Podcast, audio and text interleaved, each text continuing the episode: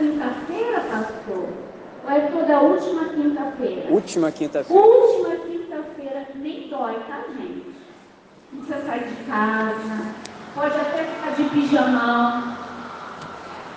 Toda última quinta-feira do mês tem uma escola de paz. Eu quero chamar a pastora André, que é um querido nosso, é pai de dois estudantes aqui, o Noah do quinto ano, amigo do Henrique,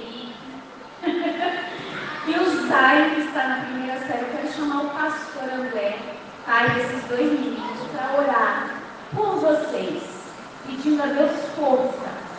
Porque, gente, coisa contrária para fazer o bem existe, existe?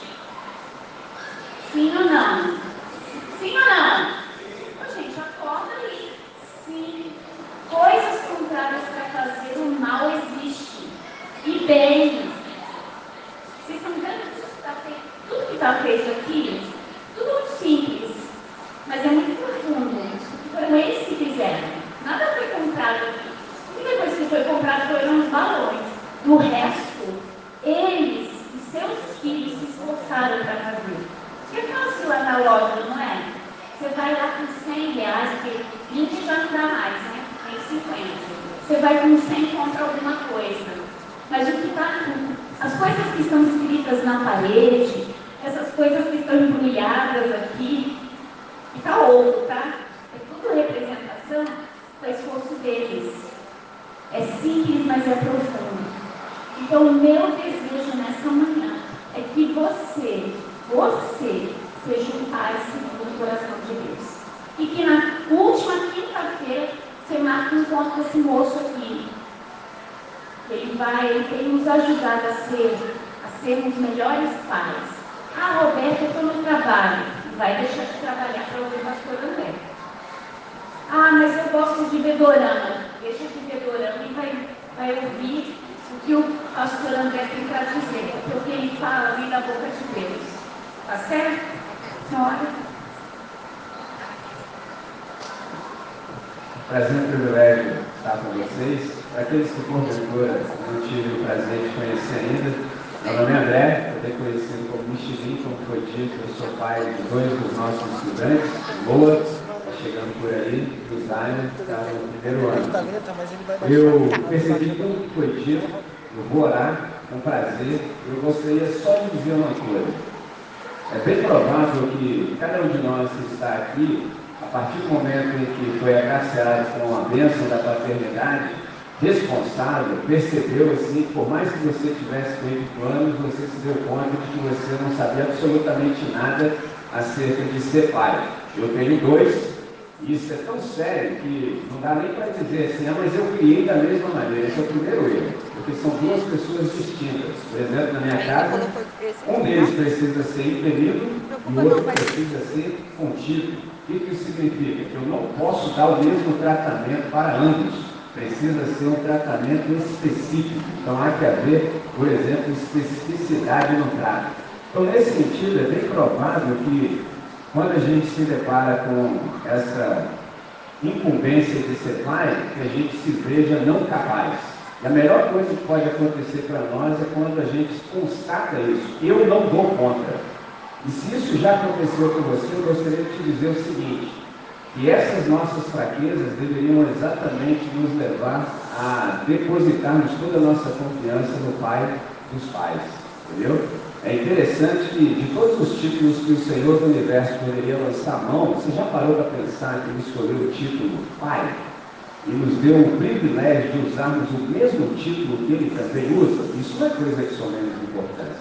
É um negócio fenomenal.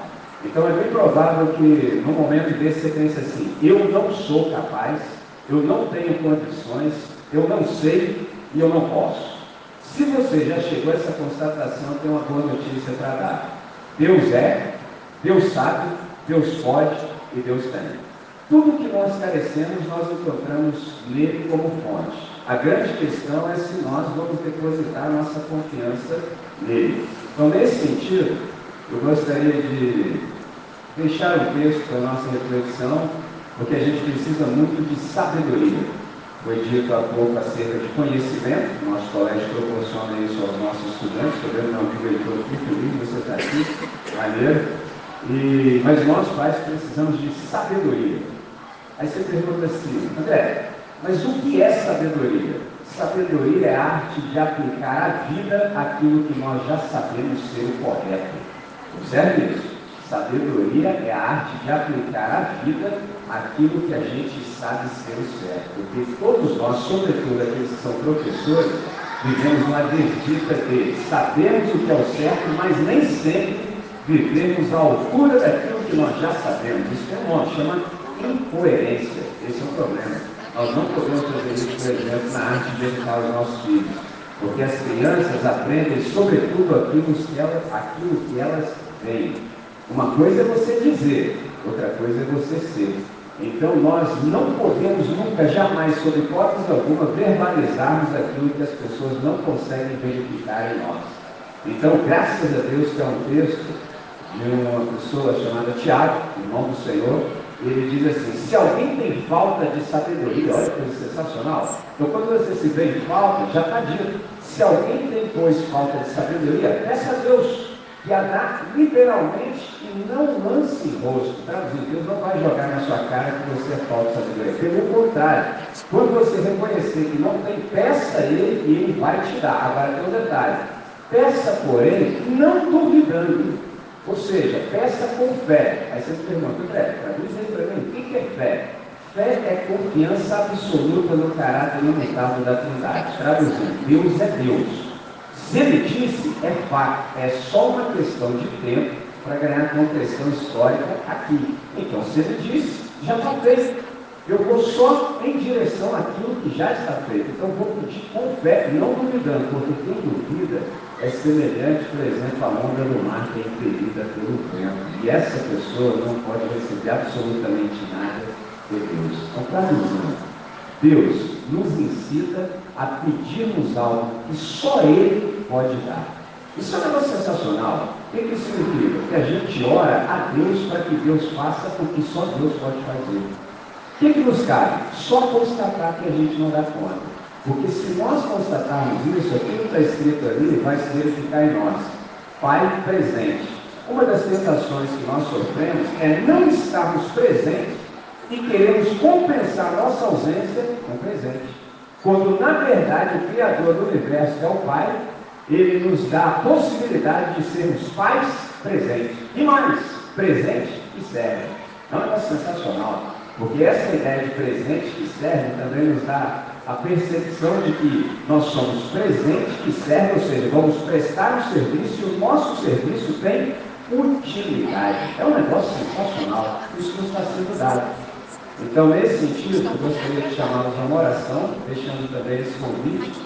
A gente tem a Escola de Paz, já estamos na 15 edição, começamos na pandemia, é online, toda última quinta-feira de cada mês. Você vai receber um link pela plataforma, plataforma nova? Teams. Então, eu converso no máximo 40 minutos e vou te dar subsídios para que possa cooperar com você, para que a gente possa desempenhar bem o nosso papel de sermos pais presentes e sérios. Então, nesse sentido, gostaria de chamá-lo de oração. Se porventura você tem dificuldade de se manter concentrado com os olhos abertos, feche seus olhos, vamos falar com quem resolve. Deus nosso Pai, nós queremos te agradecer pelo dia chamado hoje. Nós queremos te agradecer pela possibilidade, pelo privilégio da paternidade responsável. Sabemos que de fato essa é uma atribuição intransferível.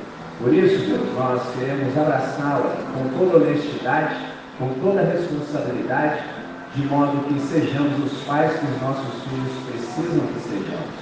Eles não tiveram a oportunidade de escolher ser nossos filhos, mas nós temos o privilégio de escolhermos ser os pais que eles precisam ter. Então, nesta manhã, é exatamente isso que a gente deseja. Portanto, suplicamos que o Senhor nos dê sabedoria para que a gente possa ver se haver que os nossos filhos sintam prazer em de fato ser nossos filhos.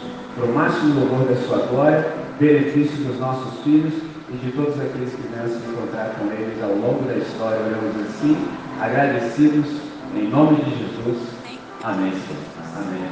vivam bem, tenham um excelente dia. Olha.